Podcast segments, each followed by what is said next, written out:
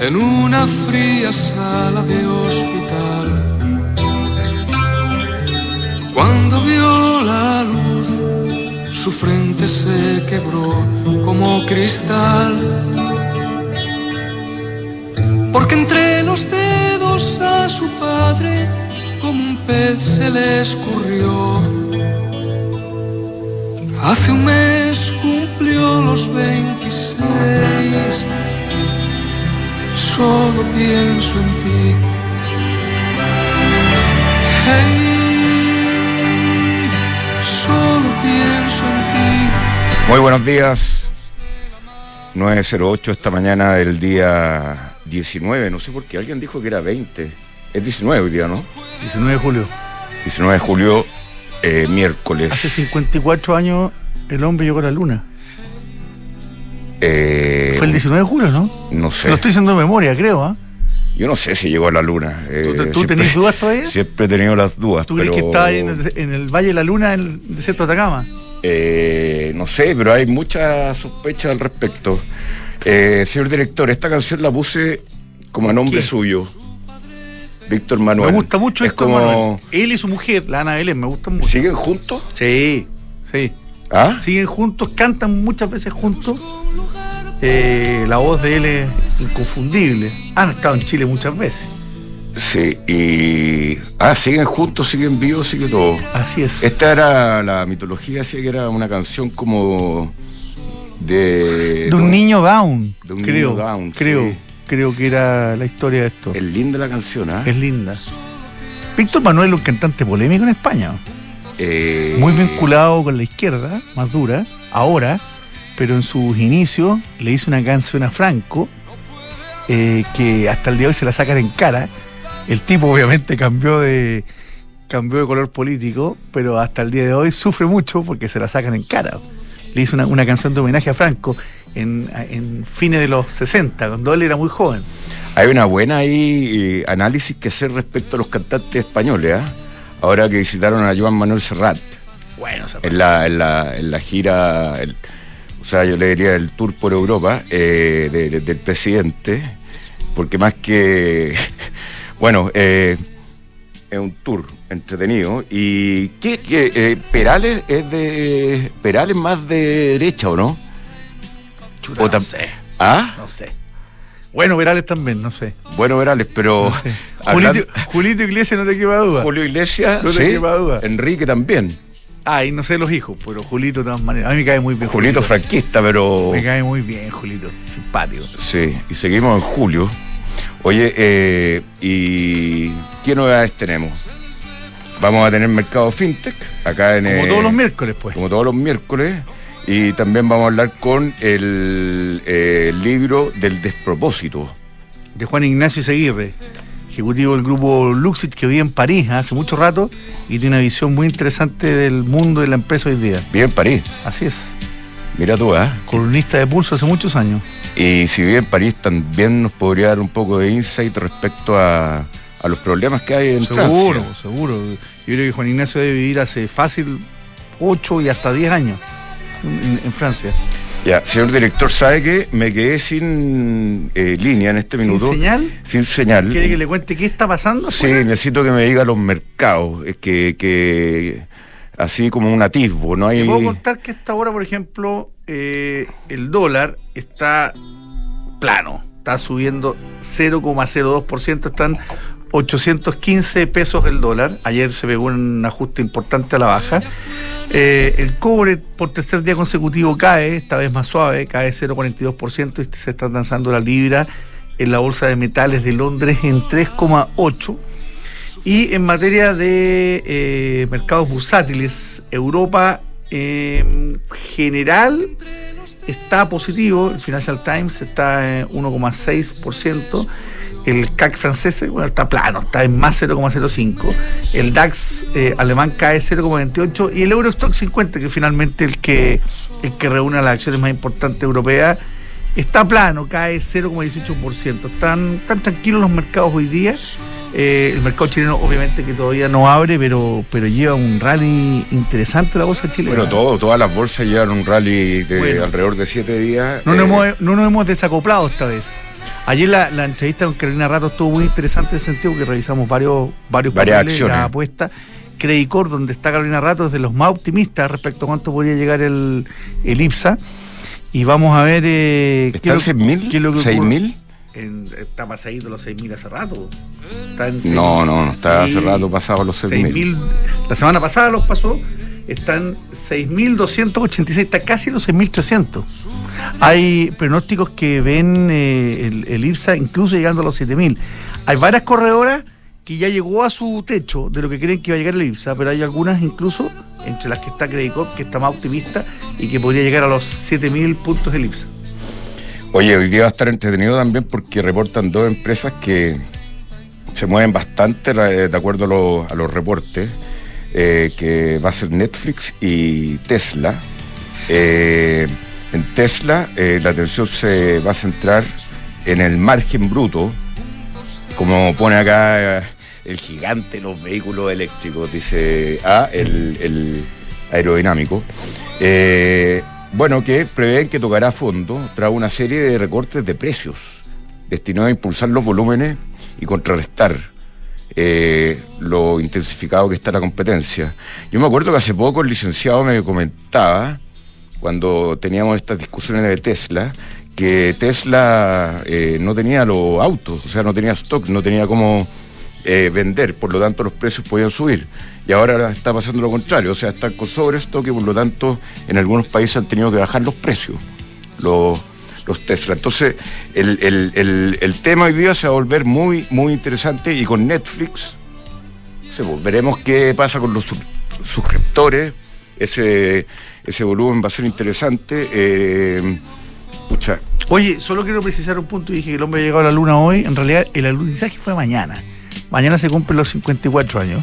Porque sabes que el- es de nuestra generación el hombre en la luna, el, el- el año 69. el año 69. Que el Estados Unidos le ganó, la, le ganó la batalla a la Unión Soviética por llegar a la luna. Esa meta que se puso Kennedy a principios de los 60. Yo no me acuerdo quién es mayor de nosotros dos, porque claramente. Matías, Ma- Matías del Río es mayor que yo, Ah, entonces yo soy y mayor tú eres que todo. el mayor de todos. Pero oye, por meses. pues. Nuestras madres estaban todas gorditas en la misma época, ¿no?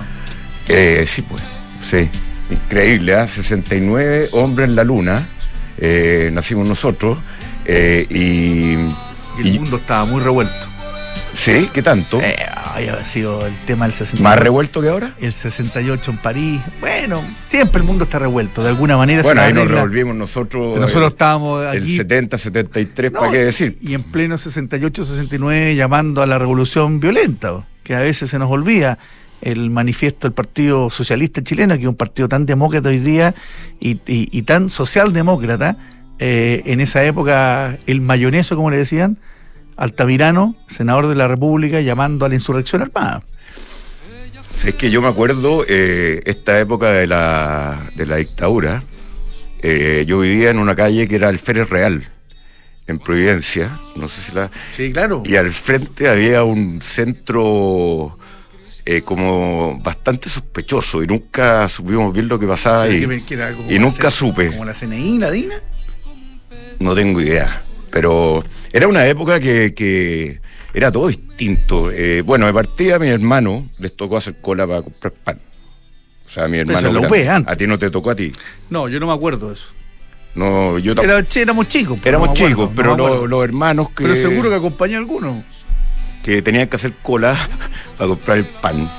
Eh, también me acuerdo de una cosa que era muy. que desapareció también, que era el aceite a granel. El aceite. Pero eso fue hasta.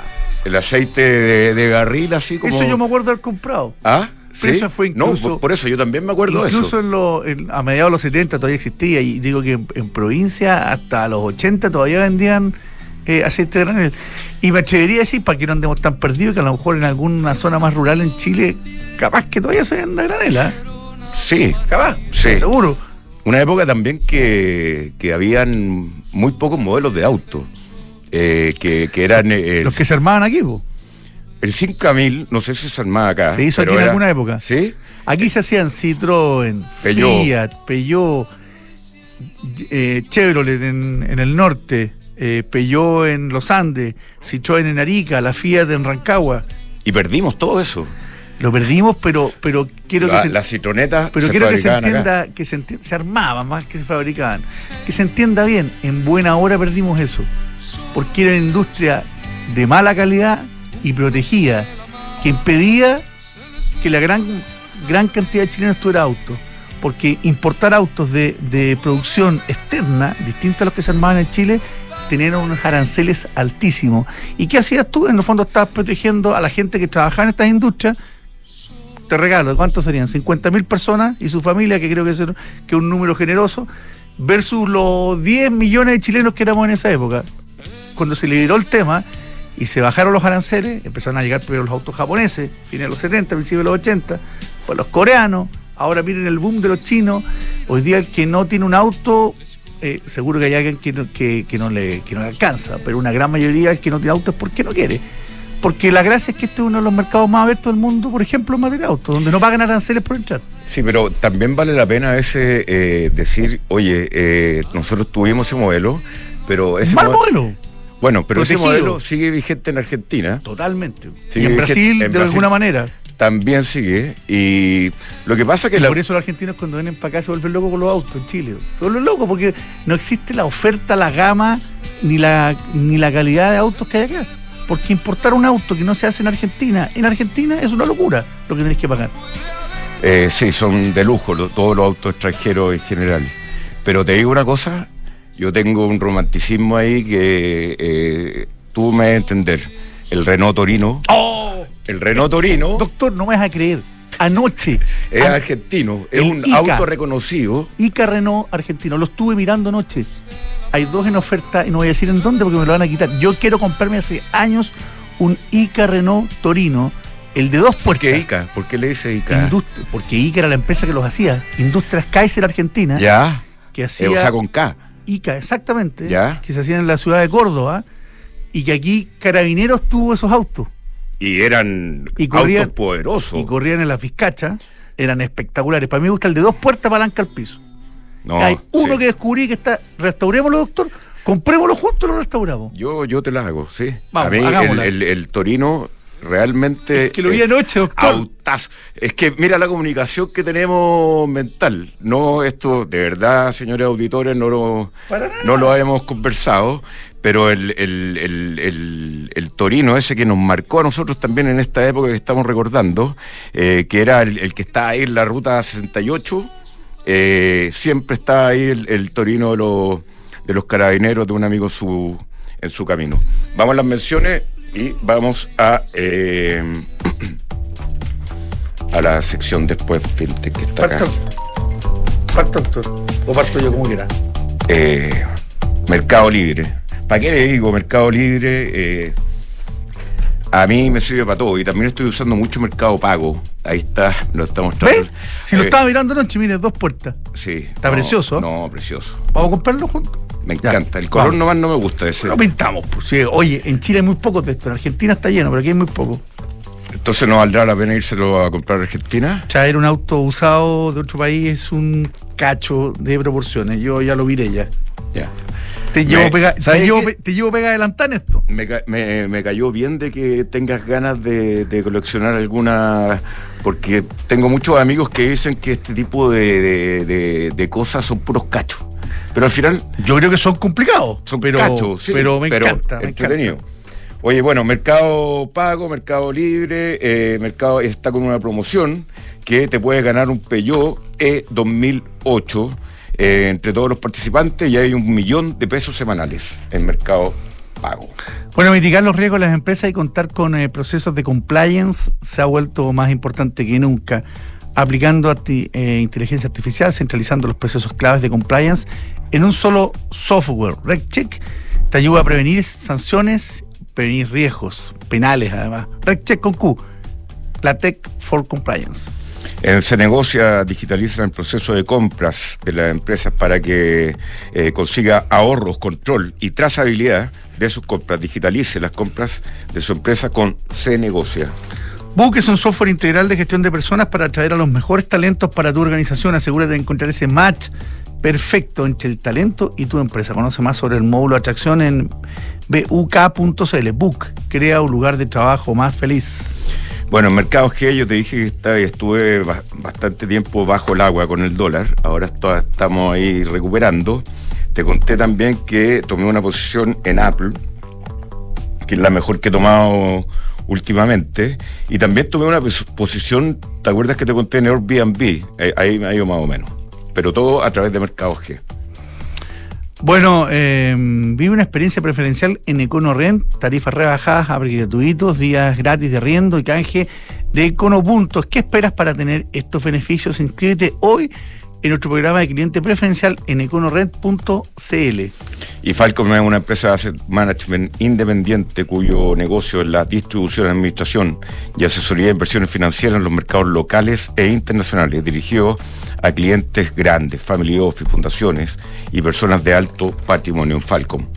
Si estás buscando invertir en una propiedad a los ojos cerrados con Almagro, departamentos con excelentes terminaciones, alta demanda de arrendatarios y 45 años de trayectoria que lo respaldan. Encuentra todos los proyectos de inversión en almagro.cl slash inversionista.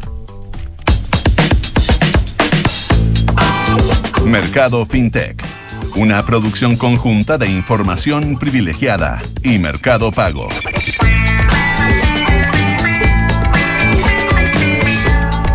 Bien, estamos acá con Nicolás eh, Jaramillo, cofundador de Arch ARCH.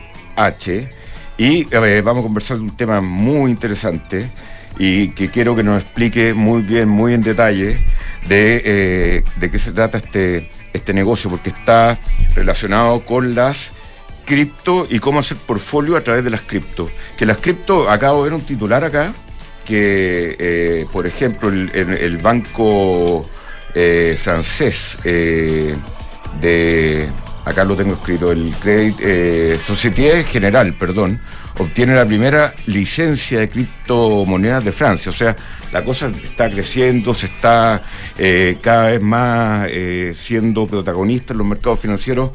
Cuéntanos un poco, Nicolás, de qué se trata primero que nada tu empresa y bienvenido acá a la sección de Mercado FinTech. Hola Cristiano, hola Juan Pablo, muchas gracias por la invitación. Bueno, Arch es una plataforma de inversión en criptomonedas. Eh, nosotros sabemos que este es un mundo complejo, es un mundo de mucho potencial que se está desarrollando, pero es difícil entenderlo, difícil entrar. Y entonces nuestra propuesta de valor es que las personas puedan invertir en fondos, así de la misma manera como alguien invierte en un ETF del S&P, acá uno invierte en un fondo de eh, criptomonedas diversificado, que tienen distintos motivos para estar juntos, las criptomonedas más grandes, las criptomonedas que están en el sector financiero, de infraestructura, de entretenimiento, metaverso, etcétera. Entonces, yo tengo una visión, digo, mira, este mundo va a crecer en el futuro, no sé muy bien en cuál invertir, mejor invertir en una canasta diversificada de distintas criptomonedas. Y eso se puede hacer de manera retail en una plataforma o para inversionistas institucionales o profesionales más bien y eh, Family Office a través de un, servicio especial para ellos.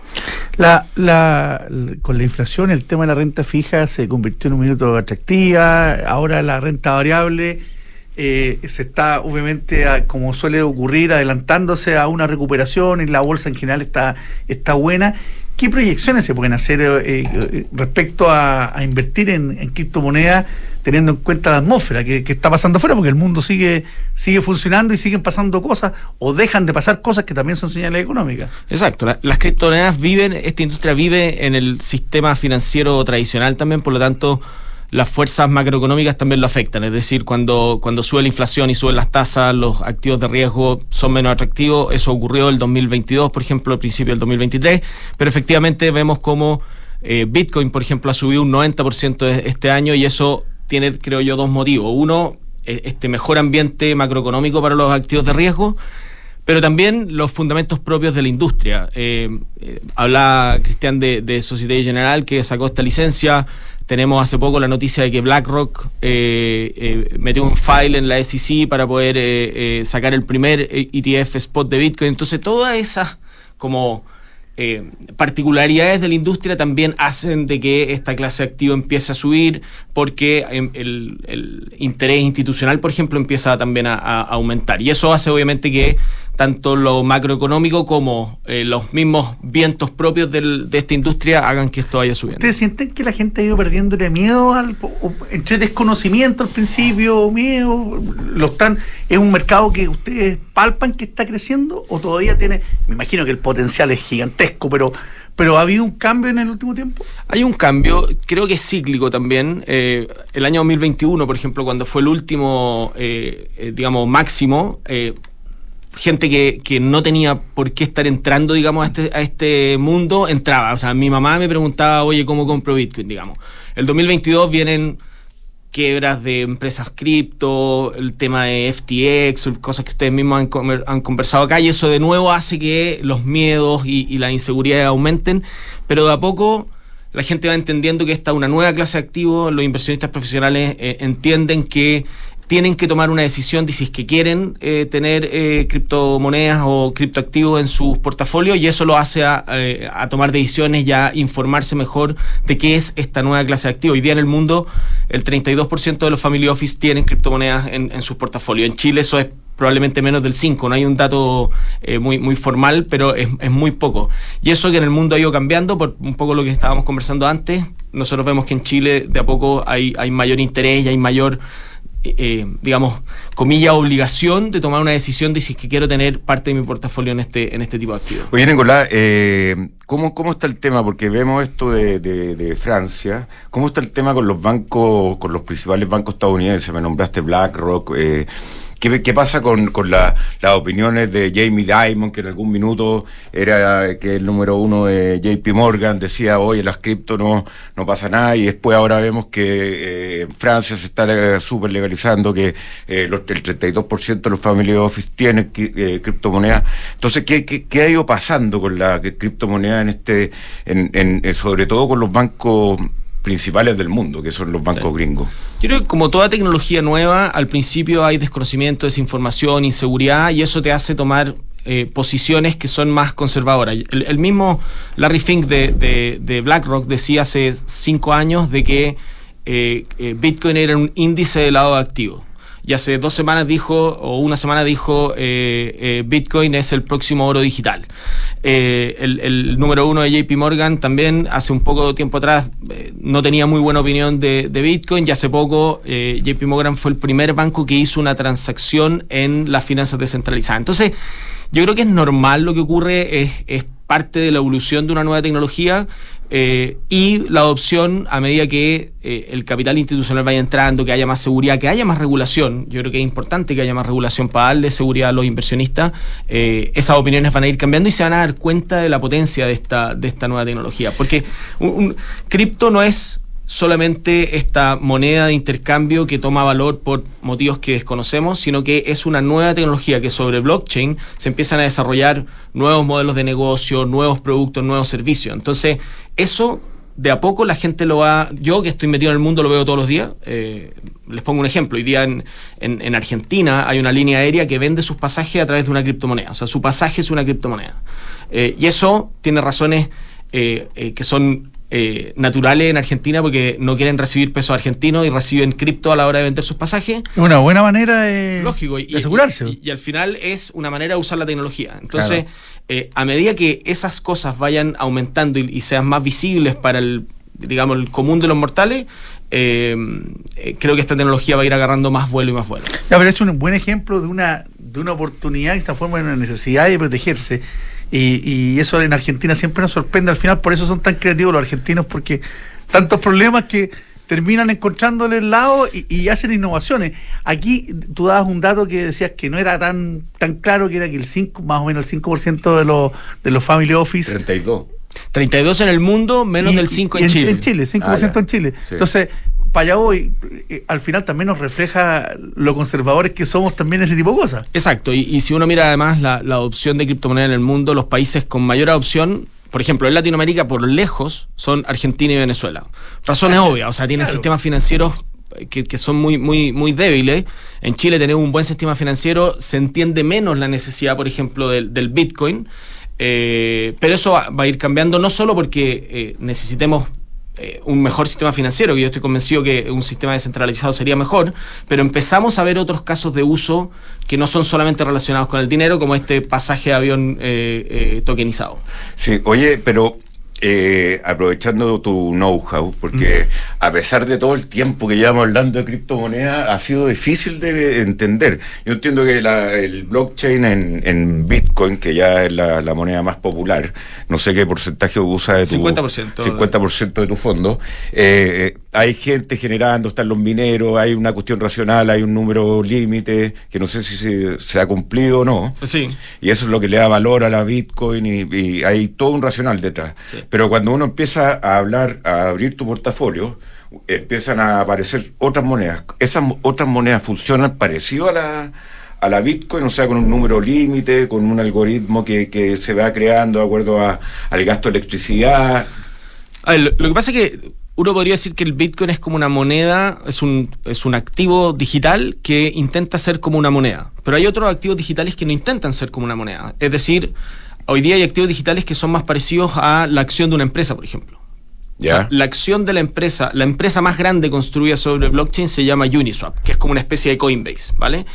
Eh, hoy día su moneda, su token, tiene una, capitalización bursátil como de 4 billions. Y esa es una startup. Y esa moneda, cuando yo la tengo, me permite tomar decisiones por sobre ese, ese proyecto, esa, ese startup.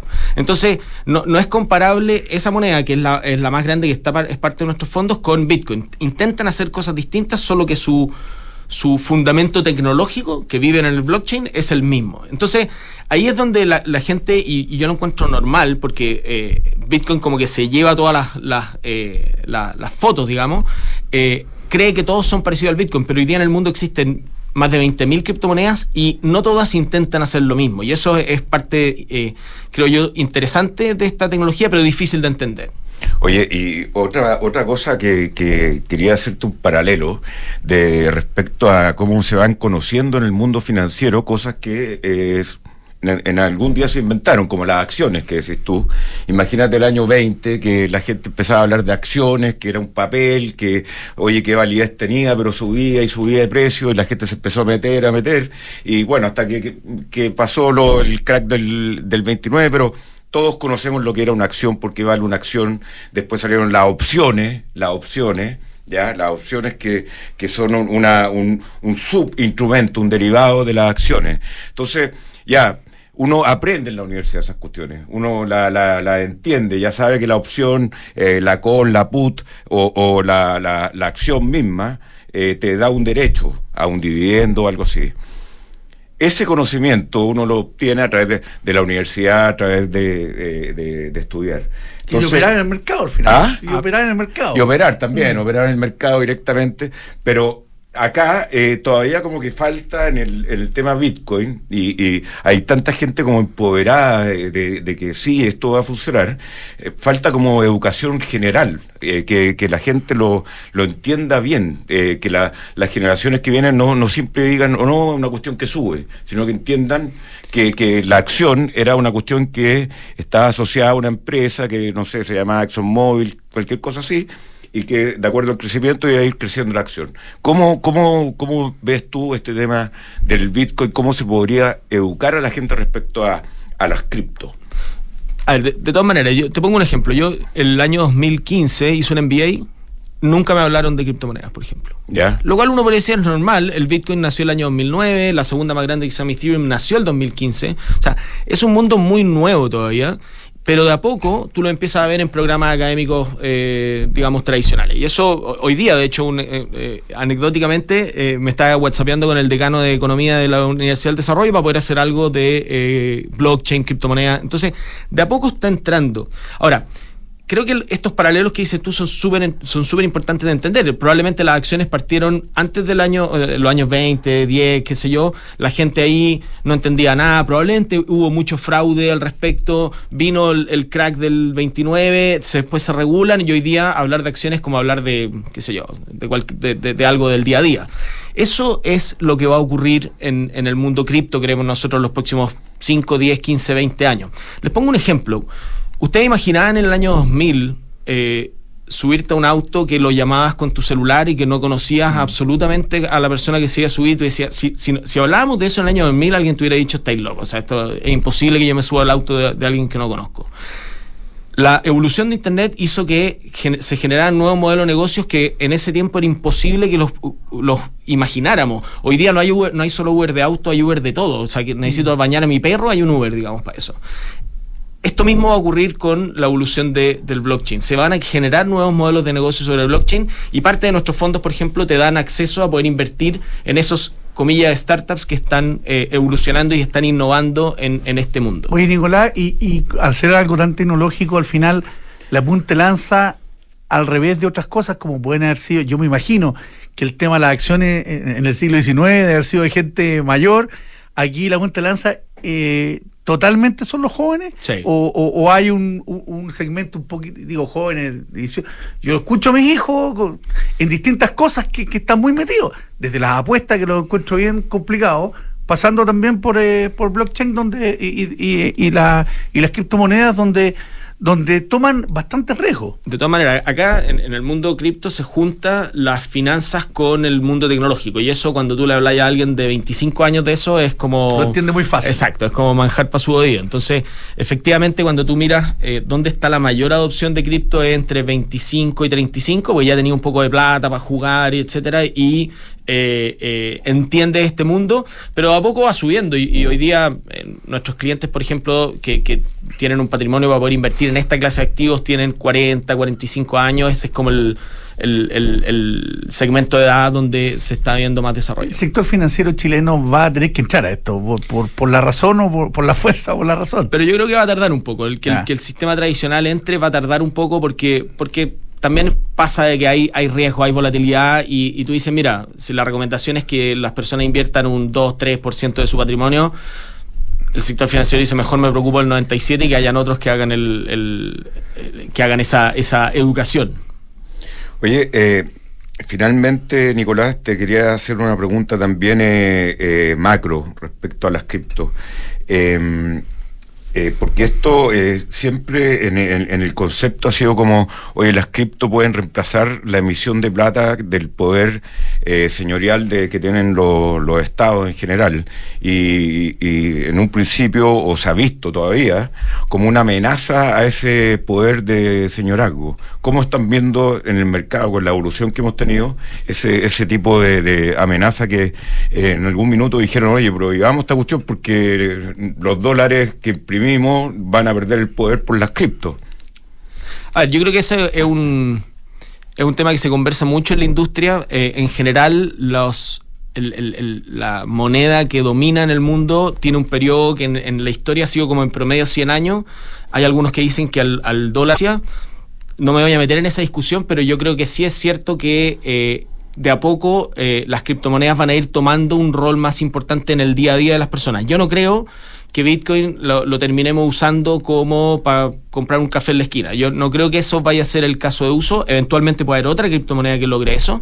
Pero sí tengo claro de que el Bitcoin, por esta razón de que tiene hasta 21 millones, de que no se va a emitir ninguno más, en que no hay alguien que pueda controlar esa emisión, eh, sí creo que va a ser un mejor eh, reserva de valor o una reserva de valor tan buena como el oro, digamos, en el futuro. Yo creo que esa es la lógica. Y cuando uno le dice hoy día, la gente más escéptica se ríe y dice, ¿cómo hace una reserva de valor algo que pierde un 50% de su valor en un año? Bueno, efectivamente, pero porque es muy nuevo. Hoy día el Bitcoin tiene como medio trillón de dólares en market cap, o sea, 500 mil millones.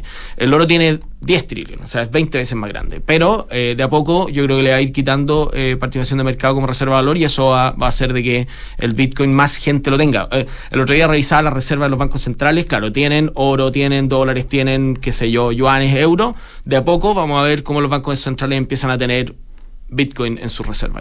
Oye, y finalmente, porque el Bitcoin como que se transa en dólares. Entonces el dólar sigue siendo, eh, y la, Ethereum se transa en dólar. Entonces, eh, ¿hay alguna que ya se transe con, con que no sea dólar?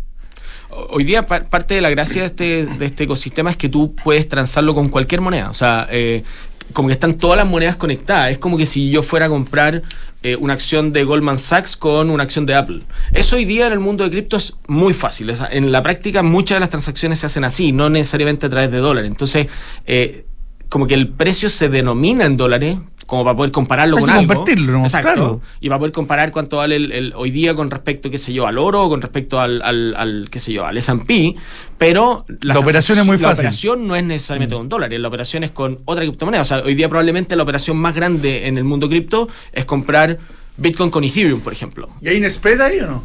Sí, O sea, claro. Hay, pero, Sí, pero sí, sí. ¿quién, quién- quién lo, quién lo captura? El, el que te está prestando ese mercado, el que te está dando esa liquidez. En ese sentido, el mercado es muy parecido a lo, a lo tradicional. eh. No, no hay, ahí no- no- como que no se ha inventado la rueda de nuevo en, en ese sentido. De acuerdo. Bien, eh, Nicolás Jaramillo, cofundador de ARCHS, el sitio web también, ¿o no? Arch.finance, ahí lo Arch.finance. entren, ahí lo pueden encontrar. Ya, perfecto. Bueno. Arch.finance. Perfecto, muchas gracias. Muchas gracias a ustedes. Cada Suerte, vez vamos que más de esto. Muchas gracias, Nicolás. Eh, ya, eh, Ducati, señor director. Ducati está con un bono en la multistrada de 2.750.000. Eh, usted la puede ver en Avenida Las Condes, 4 11.412. Cuando se habla de logística total, lo lógico es estar en Enea, porque ahí están las principales empresas de logística, distribución, servicios y las empresas de última milla. Conoce más en enea.cl. Enea, ciudad, aeropuerto.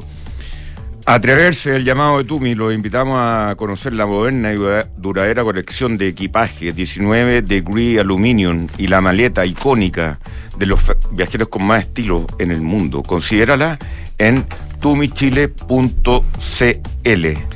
Vive el Gran Premio de Sao Paulo Fórmula 1 con las tarjetas Santander Latam Paz, porque todas tus compras del mes participan en el sorteo mensual de una de las cinco experiencias dobles para vivir el circuito de tu vida. Participa hasta el 30 de septiembre. Conoce más en santander.cl slash Ferrari.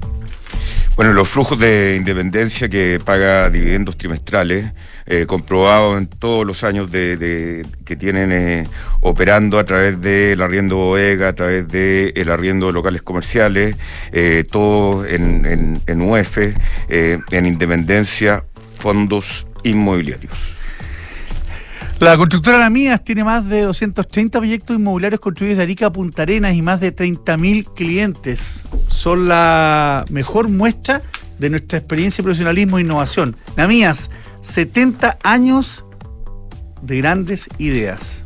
Y en el 2022 ya, eh, PwC ha sido elegida nuevamente como líder mundial en M&A por número de transacciones. Conoce el equipo de Deals and Merger and Acquisition de PwC Chile y sus servidores en pwc.cl. Qué manejo, doctora.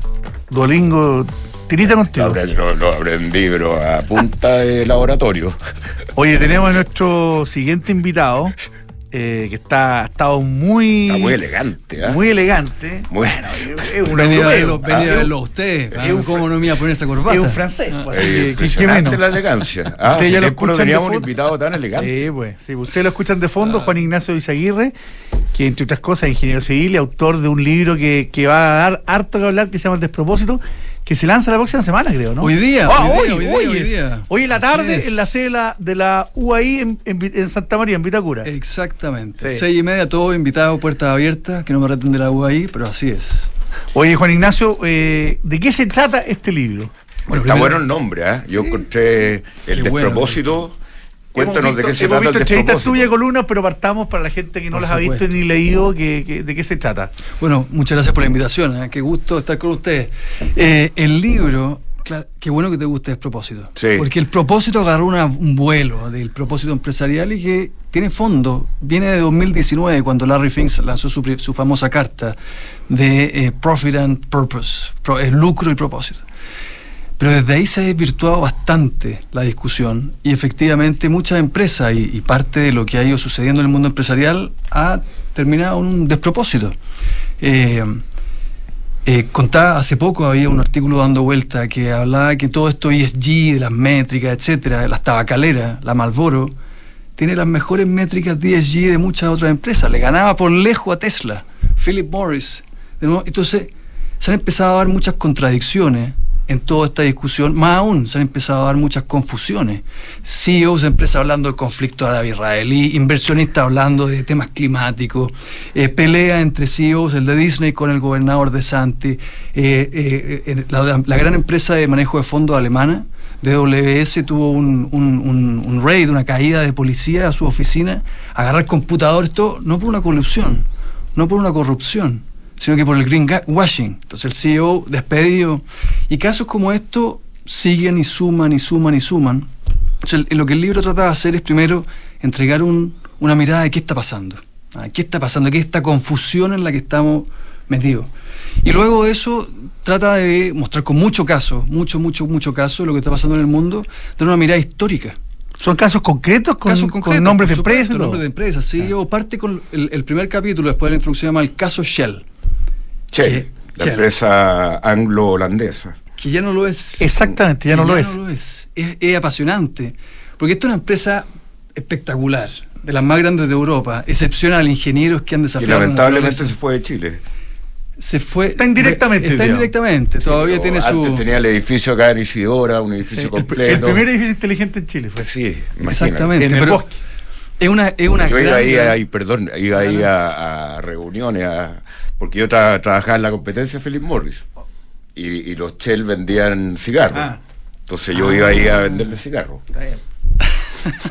Bueno, pero empresas como esta, de nuevo, que eh, de hecho el libro parte con una cita del, del CEO que ya se fue, pero que el tipo dice lo siguiente, yo creo que es importante ¿Se fue del mundo o se fue de se fue de la empresa, Ah, ya. después de 13 o 15 años. Dice, cuando me retire de la compañía me gustaría haber agregado valor para los accionistas, pero también haber hecho lo correcto como ciudadano. Sí.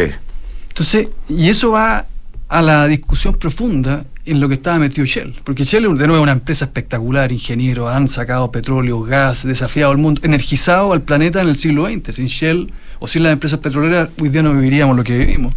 Pero empezó justamente, a- a- fue de las primeras que se comprometió con medidas medioambientales. Antes que cualquier otra, dijo, nosotros vamos a comprometer a reducir nuestras emisiones en 20% Antes que se lo 2030. exigieran, además. Antes que se lo exigieran, an- antes de cualquier otra. Ya, pero eso está bien. Muy bien, pero no fue tan bueno para un abogado holandés que se llama Roger Cox.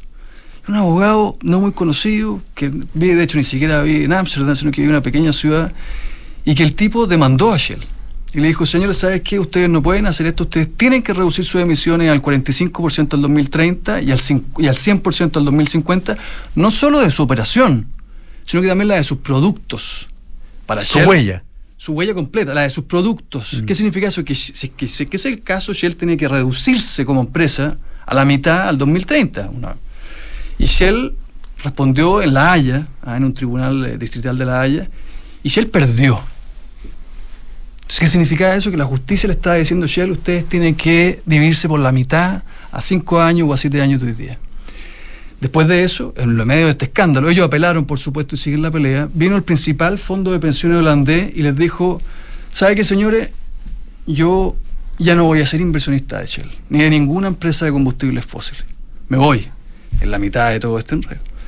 Y Shell, un poco descolocado, eh, no sabía qué responder. Este CEO no sabía bien qué hacer. Empezaron a hacer proyectos renovables. Luego vino un activista, Third Point, Daniel Lowe. Nadie quiere pelearse con estos activistas, son unos brutales, ¿eh? unos bárbaros de Wall Street, que les digo, ¿sabes qué, señores? Ustedes tienen que dividir su empresa en dos, romperla. Y por un lado poner todo lo que es la operación de petróleo, etcétera, y dar los dividendos que los inversionistas le piden. Y por otro lado, una empresa de transformación Como en la crisis energética. financiera, los bancos buenos los bancos malos. Exactamente, exactamente. Entonces estaban metidos en esto y por supuesto el management peleando, sabiendo qué hacer, tratando de llevar los resultados y entre medio vino además eh, Bruselas. Le dice, oiga, ¿sabe que usted tiene que bajar sus emisiones, etcétera, etcétera? Pero a Putin se le ocurrió invadir Ucrania. Entonces Shell, por un lado, quería reducirlas por la huella de carbono, pero por otro lado, otras personas en Europa les decía, aumente su producción, porque si no vamos a perder la guerra con, con Putin en Ucrania. Entonces, la tesis principal es que las empresas están siendo tironeadas en múltiples direcciones. Por sus empleados, por los políticos, por los tribunales de justicia, por los inversionistas, por otros tipos de inversionistas, Las comunidades. las comunidades, los vecinos. vuelven bien locos cualquier empresa. Absolutamente. Los Y los clientes. estados. Los, los estados. Entonces, ser monedita de oro no es una receta correcta. ¿ah? Y para ti al final, eh, eh, lo- si uno lee en Chelina lo que estás diciendo es que la empresa tiene que volver, tiene que volver a lo que a lo que hizo siempre, obviamente que respetando todas las cosas que corresponden, pero poniendo foco en eso y no perder entre comillas el tiempo en estas otras cosas accesorias que el mundo le demanda o no. Yo creo, ¿O te interpreto sí, mal? Sí, no, yo, yo lo diría en forma distinta. La, la- la empresa es una institución social ah, que se crea básicamente para organizar capitales y personas para producir los bienes y servicios que necesita la gente. Ah, y sin empresa no tenemos comida, no tenemos empleo, no tenemos eh, eh, salud, etc.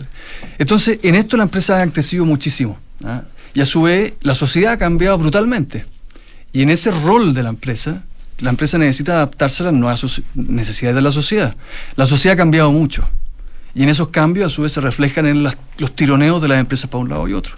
Y en la definición del rol empresarial hay muchas voces, ¿ah? de gerentes, de directores, de accionistas, de estados, de tribunales. Y la pregunta fundamental del libro es si hay que redefinir el rol empresarial.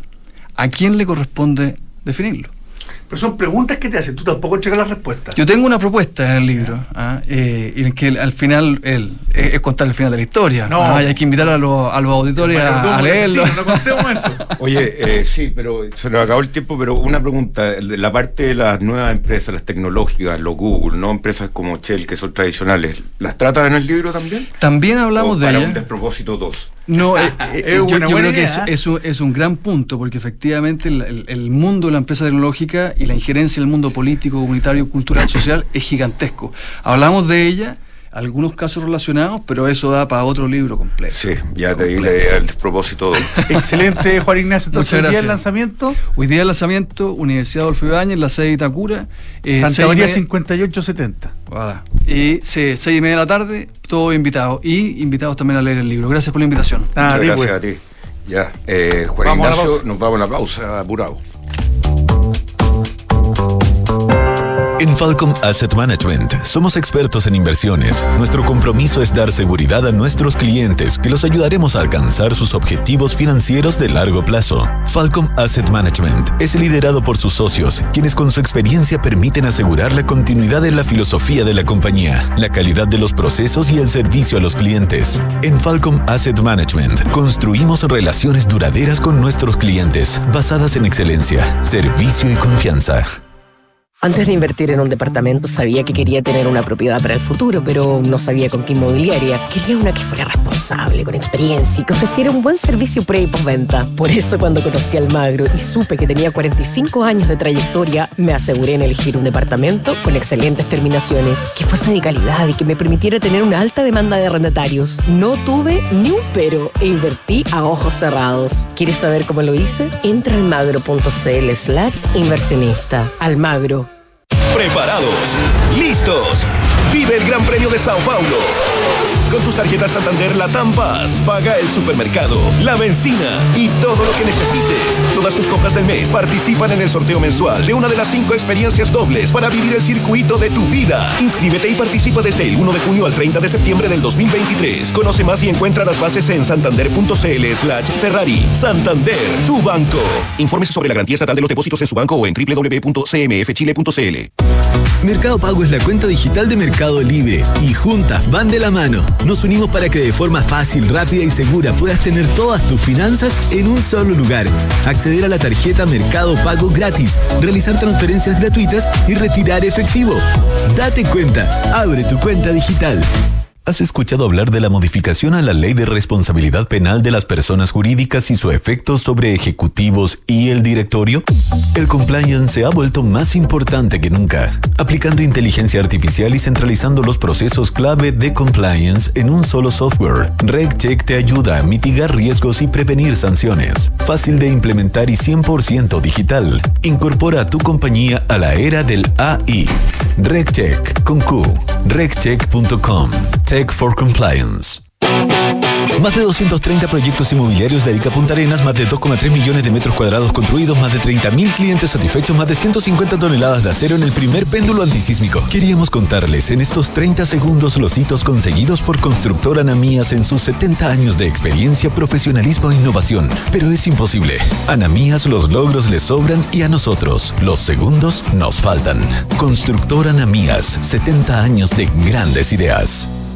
Oye, estoy cansado de fin de mes. ¿Vamos, Hour? Claro, espérame que termino de pagar las remuneraciones y voy. Chu, pero así vas a llegar mañana. Eso era antes, ahora con Book todo es mucho más simple y a prueba de errores. Book, un software integral de gestión de personas que te permitirá procesar en línea todos los archivos necesarios para optimizar tu trabajo y disminuir errores en el pago de remuneraciones de tus colaboradores. Conoce todos nuestros módulos en Book, buk.cl y haz más eficiente tu fin de mes. Book, crea un lugar de trabajo más feliz. Se negocia es número uno en soluciones de abastecimiento para tu empresa. Con más de 25 mil proveedores conectados en línea, Se negocia cuenta con soluciones digitales para tus licitaciones, portal de compras, gestión de contratos, financiamiento y pago de proveedores. Visítanos hoy en cenegocia.com. Se negocia, innovación en compras y abastecimiento.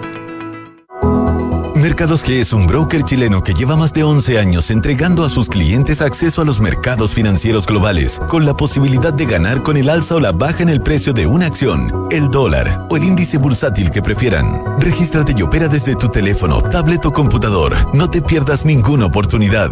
Aprovecha los bonos, programas de referidos y todos los beneficios que tenemos para ti. Comienza a invertir hoy. Independencia Rentas Inmobiliarias, la cartera de propiedades que ha generado los mayores y más estables flujos desde 1990. Fortalezca y equilibre sus ahorros, invirtiendo en Fondo Independencia Rentas Inmobiliarias, diversificado en activos logísticos y comerciales con rentas en UF. Reciba trimestralmente sus dividendos. Consulte por Cefin Rentas a su corredor de la bolsa. ¿Has escuchado la frase que dice, la confianza es la nueva divisa de los negocios? En PwC creemos en esa premisa, pues estamos convencidos que, al administrar una organización con la confianza en el centro, estás garantizando su éxito a largo plazo. En PwC reunimos el mejor talento multidisciplinario con tecnología de última generación. Conoce más en pwc.cl.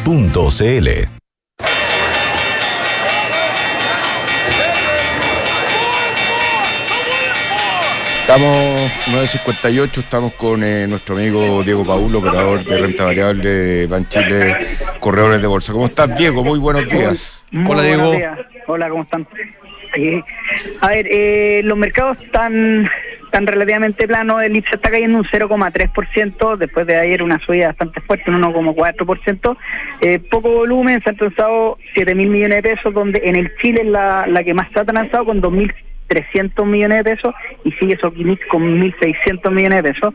La acción, las acciones que más suben, Nueva Polar subiendo un 5% y Socobesa subiendo un 5% y las que más caen, YAM cayendo un 2,2% y en el América cayendo un 1,31%. Tenemos el dólar que se está se está ajustando un poquito, eh, está en 812,75 el último palo.